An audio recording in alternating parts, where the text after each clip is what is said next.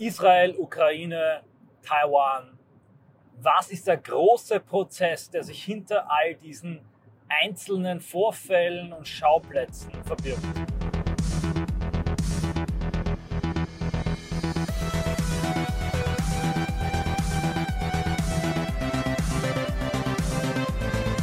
Servus Leute, liebe Grüße aus Österreich, herzlich willkommen bei einer geopolitischen Audioanalyse. Keine Angst, diesmal wird es nicht verschwörungstheoretisch.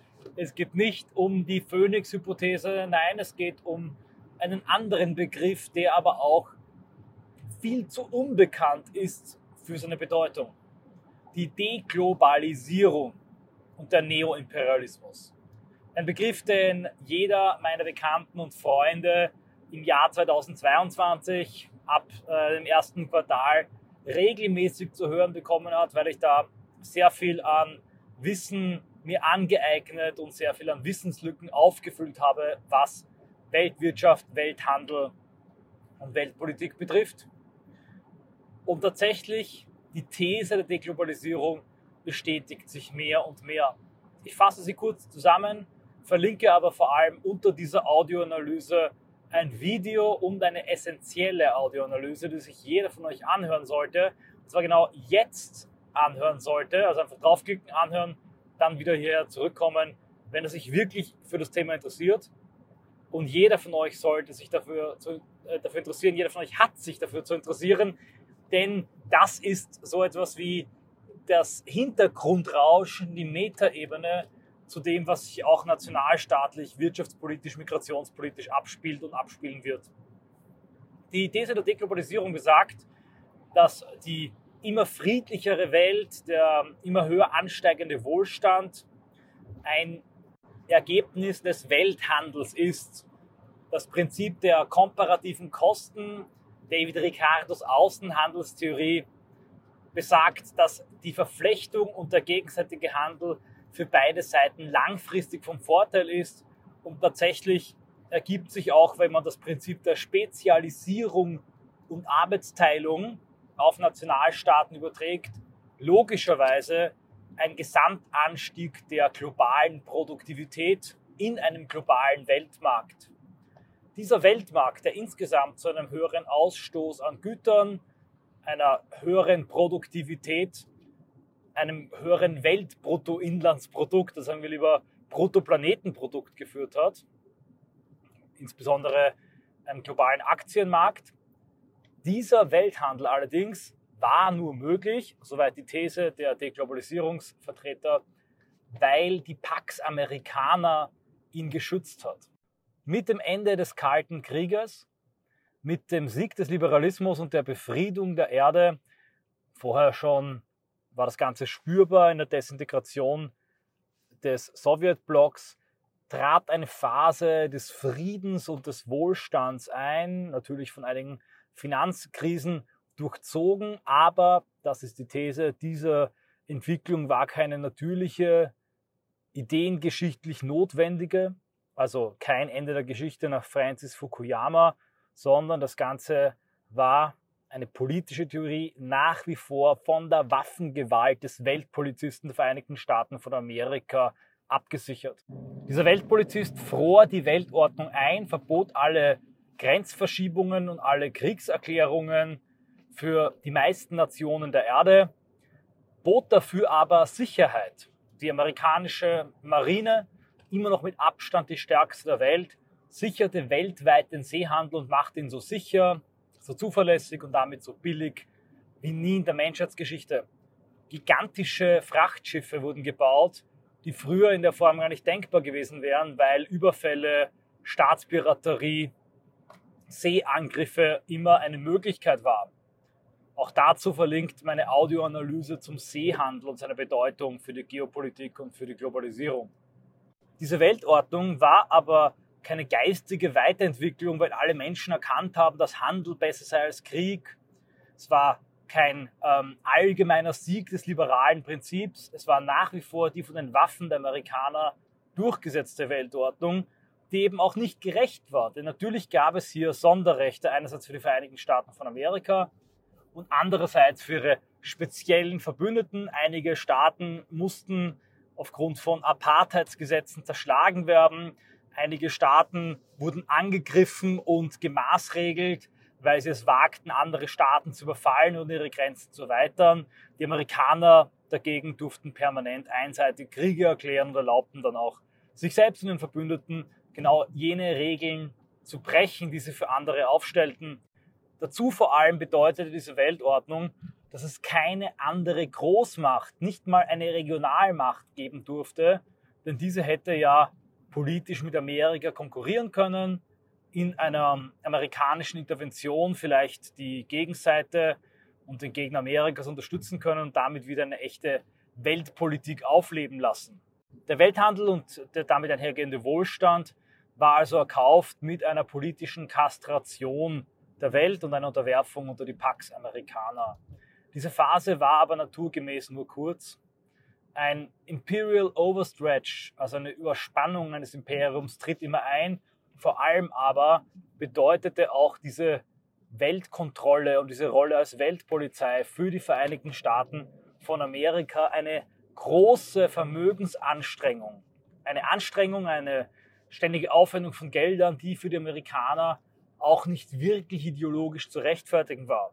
Der Liberalismus der Amerikaner hat zwar ein gewisses universalistisches Pathos, der Welt die Demokratie und die Freiheit zu bringen. Tatsächlich aber brauchen und brauchten die Amerikaner und braucht die amerikanische Bevölkerung, um eine Kriegsbegeisterung zu erzeugen, stets einen Angriff von außen, von Pearl Harbor bis hin zu 9-11.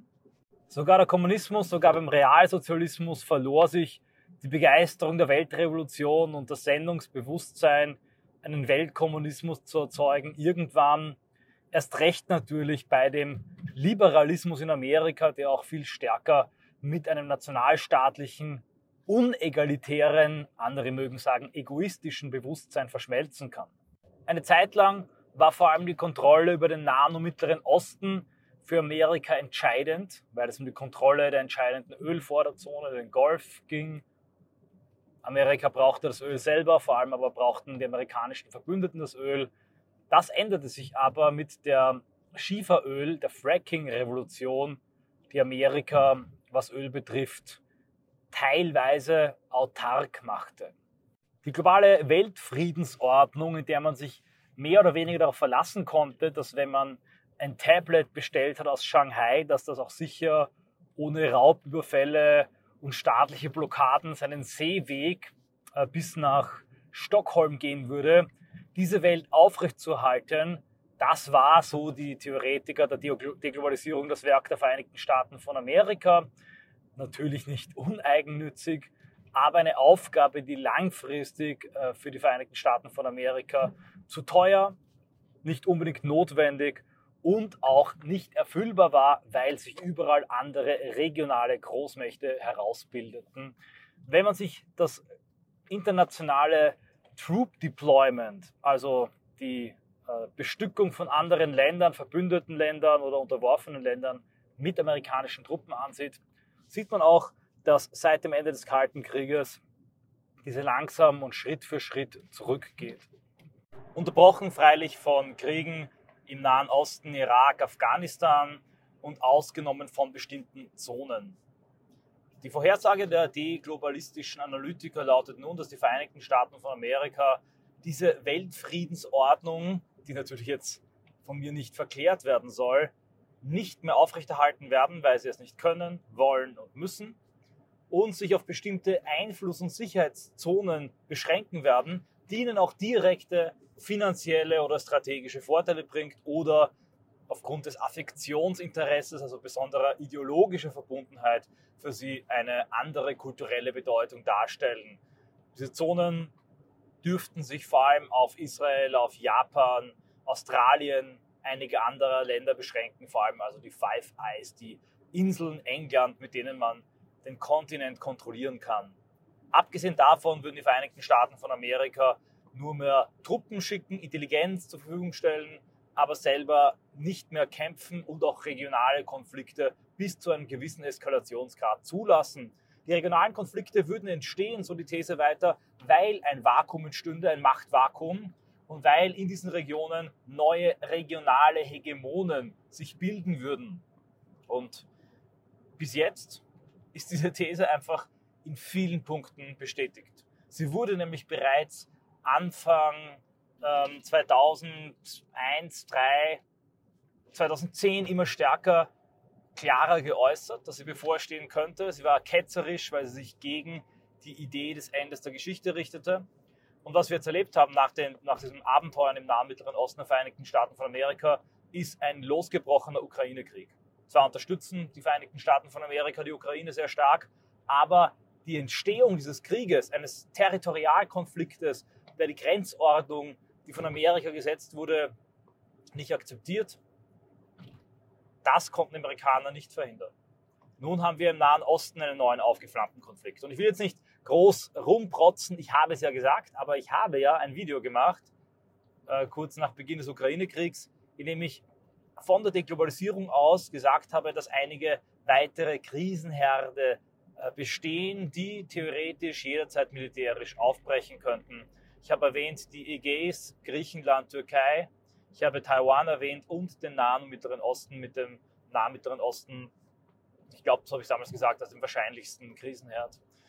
Wir haben gesehen, dass die Vereinigten Staaten von Amerika zeitlang versucht haben, enge Bindungen zu den Saudis aufzubauen, aber die Saudis bewaffnen sich selber, verlassen sich nicht mehr nur auf Amerika, kauften wie wild israelische Waffen. Israel versuchte sich in der Region zu integrieren, dem, äh, diplomatisch. Auch ein Zeichen dafür, dass die Israelis wussten, dass die Amerikaner keine große Lust mehr hatten, sich zurückzuziehen. Und die Amerikaner versuchten tatsächlich einen Anti-Iran-Frieden zu brokern, indem sie eine Art ähm, arabische NATO gegen den Iran gründen wollten. All das mit dem Interesse, dass die Region einigermaßen stabilisiert bleibt, sie selber aber nicht mehr so viele Truppen dort haben müssen.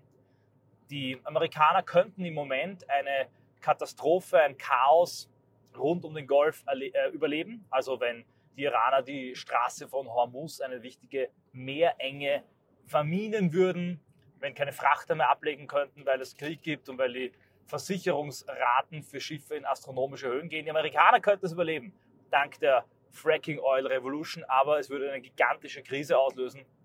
Die westliche Welt, die Verbündeten der Amerikaner massiv treffen. Also eine totale Eskalation im Nahen und Mittleren Osten liegt eher nicht im Interesse der Vereinigten Staaten von Amerika, noch weniger im Interesse von China. Denn auch China versucht gegen die Vereinigten Staaten von Amerika eine neue Hegemonie, eine Friedensordnung im Nahen und Mittleren Osten herzustellen insbesondere indem sie zwischen Saudi-Arabien und Iran vermittelt haben. Das könnte natürlich wiederum eine große Bedrohung für Israel darstellen, wenn sich die, er äh, wenn sich die beiden Erzfeinde verbünden und Israel, der den Iran nicht mehr isolieren kann. Auch dass Bashar al-Assad aufgenommen wurde in die Arabische Liga zeigt, dass hier gegen Israels und Amerikas Interessen eigene Ordnungen entstehen können. Es muss eine Ordnung geben, es muss eine Balance geben. Die Länder sind alle an Handel interessiert und auch der Iran ist interessiert am Handel, will die Sanktionen aufheben. Und wenn die Amerikaner sich zurückziehen, wenn der Druck nachlässt, dann verändert sich automatisch die Lage. Man kann sich das vorstellen, wie wenn ihr einen Luftballon unter Wasser drückt, wenn ihr eure Hand wegnehmt, dann springt er auch nach oben. Ähnlich im Nahen und Mittleren Osten. Insofern war es absehbar und ich habe es auch wirklich äh, erwartet, dass dort ein Territorialkonflikt entsteht um die Nachfolgeordnung im Zuge der Deglobalisierung, des Rückzugs der amerikanischen Truppen. Man kann es sich wirklich auch, äh, man kann es vergleichen mit dem Rückzug des Römischen Reichs und dann die entstehenden Völkerwanderungen, Kriege und Konflikte in der Frage, wer die Regionen dann dort beherrschen würde. Dass tatsächlich der Konflikt von der Hamas ausgehend gestartet wird, das hatte ich so nicht erwartet und vermutet weil ich eher den Blick auf den Antagonismus zwischen Saudi-Arabien und dem Iran hatte. Aber ich muss sagen, dass es rückblickend jetzt betrachtet auch nicht besonders überraschend war. Wieso? Die Hamas ist der Akteur, der am meisten zu gewinnen und am wenigsten zu verlieren hat, der verzweifeltste Akteur, der Akteur, der aufgrund der prekären Lage und äh, des großen Leids der vielen Opfer sich auch den größten Fanatismus, die meiste Opferbereitschaft hat, am leichtesten zu mobilisieren ist für so eine Attacke. Und derjenige, der so einen Konflikt startet und auslöst, ist dann meistens derjenige, der wirklich dabei drauf geht, weil sich gegen ihn und auf ihn noch die ersten massiven Reaktionen der Weltpolizisten richten. Allerdings dieser Konflikt und vielleicht eine Verwicklung Israels in einer blutigen Bodenoffensive im Gazastreifen könnte in der Region vom Libanon bis hin zum Iran andere Länder ermutigen, neue Fronten zu schaffen oder vielleicht in dieser Beschäftigung andere Rechnungen zu begleichen. Wir dürfen nicht übersehen, dass der Iran auch was Afghanistan und Irak betrifft, einige geopolitische Ziele hat. Es gibt hier wirklich einen Knäuel an Interessen und äh, Ansichten, der so komplex ist, weil es auch innerhalb der Länder, insbesondere innerhalb von Israel und innerhalb von dem palästinenserischen Lager, auch verschiedene Fraktionen gibt, die unterschiedliche Ansichten und Interessen haben. Generell aber, ich kann hier wiederholen, was ich in anderen Analysen bereits gesagt habe, gibt es eine Gruppe von Israelis, die mutmaßlich Interesse haben, einen massiven Konflikt hier loszutreten, bevor es zu einer Einigung und Aussöhnung kommt. Genauso wie es eine große Gruppe an Hamas-Kämpfern und Teil der Palästinenser gibt, die ebenfalls Interesse daran haben, den Nahen Osten in Brand zu stecken, bevor eine neue Ordnung zu ihren Lasten und zu ihren Ungunsten entsteht. Was auch immer dahinter steckt, wer auch immer diese Situation ausnutzt und ausgenutzt hat, um sie zu einem großen regionalen Konflikt aufzublasen, dahinter steht die Deglobalisierung. Denn erst der intendierte und immer sichtbare Rückzug der Vereinigten Staaten von Amerika als Sicherheitsgaranteur in dieser Region, als Ordnungsmacht, als Weltpolizist, erst das konnte regionale Kräfte entweder ermutigen dazu, solche Schritte zu machen und zu setzen, oder in Besorgnis bringen, ihnen sie in Angst versetzen, sodass sie sagen, wir müssen jetzt den ersten Schritt machen, um von Anfang an eine neue Ordnung zu etablieren in der Region, die für uns günstig ist. Worauf ich hinaus möchte, und damit beende ich diese kurze Audioanalyse, der ich auch eine gewisse Reprise getätigt habe von früheren Äußerungen zur Deglobalisierung. Falls euch das Thema interessiert, hört es euch an. Ich glaube, im deutschsprachigen Raum sind sie in ihrer Konzentration, Zusammenfassung, Verarbeitung der Fachliteratur relativ einzigartig. Zumindest kenne ich noch keinen, der sich wirklich so intensiv mit dem Thema befasst hat, zumindest im rechten Lager. Diese Konflikte werden in zahlreichen Regionen auftreten. Überall und sie haben einen Kaskade, einen sich gegenseitig verstärkenden Effekt wo droht, unter Anführungszeichen, dass die Vereinigten Staaten von Amerika sich als Ordnungsmacht zurückziehen, müssen andere Ordnungen entstehen, sind andere Rechnungen offen, sind Völker, verschiedene Länder, ethnische Konflikte, religiöse Konflikte da, die unter der Oberfläche brodelten und jetzt aufbrechen werden, weil jeder seine Chance sieht, jetzt vollendete Tatsachen zu schaffen, jetzt diese eine Region, sei es Kaschmir, sei es die griechischen Inseln, sei es Zypern, endlich unter Kontrolle zu bringen und einen schwelenden Konflikt zu beenden. Und auch auf dem Balkan dürfen wir nicht vergessen. Alle diese regionalen Konflikte haben wiederum eine katastrophale Auswirkung auf den Welthandel und den Weltmarkt. Die Länder in diesem Krieg, man kann sich das vorstellen, Israel jetzt wie einen äh, Corona-Lockdown bis zum Ende des Krieges, produzieren keine Wirtschaftsleistung mehr, sind aus der globalen Produktivität herausgefallen, was für Lieferketten schon mal ein Problem bedeutet. Dann aber der globale Welthandel, das Lebensblut der Weltwirtschaft, insbesondere der Seehandel, verschwindet und wird ersetzt durch ein System, wie wir es im imperialistischen Zeitalter im Hundertjährigen Krieg hatten, an komplexen, sich wechselnden Handelsbeziehungen, an äh, Zollsystemen, an Seeblockaden, an den entscheidenden Nadelöhren des Welthandels, wo nur bestimmte Schiffe mit bestimmten Flaggen durch dürfen, Schiffe kontrolliert werden, ähm, auf äh, Waffenlieferungen, kurz alles verzögert sich und damit wird die Wirtschaft zurückgezwungen in eine Regionalität. Neoimperialismus, Regionalität und vor allem Neokolonialismus prophezeien die Analytiker der Deglobalisierung. Denn wenn es keinen Welthandel mehr gibt und wenn du dich nicht mehr darauf verlassen kannst, nach dem Prinzip der komparativen Kosten, überall auf der Welt immer die besten, billigsten Avocados, Halbleiter, Erdöl und äh, Getreide kaufen zu können, wie wir heute uns darauf verlassen können, im Supermarkt alles zu bekommen, dann bedeutet das, meine lieben Freunde, dass jedes Land autark oder zumindest teilweise autark werden muss und sich selber um die Versorgung durch Nahrungsmittel zu kümmern. Das wiederum bedeutet, dass die Länder viel weniger Innovation setzen können, sich nicht mehr spezialisieren können.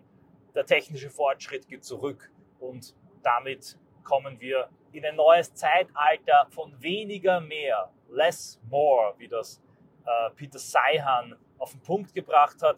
Das wiederum hat katastrophale äh, Konsequenzen für unsere Gesellschaften, für unsere sogenannte Kultur, die auf ewigem Wachstum, ständiger Steigerung des Hedonismus aufgebaut ist. Wir treten mutmaßlich in einem Zeitalter der Krisen. Es kann sich ändern, die Geschichte der Politik, der Wirtschaft ist nicht festgeschrieben, ist nicht schicksalshaft, der Mensch hat eine Entscheidungsfähigkeit, aber im Moment und damit der Talschwung für, diese, für diesen geopolitischen Exkurs im Moment deutet das meiste darauf hin, dass die düsteren Propheten der Deglobalisierung Recht behalten werden.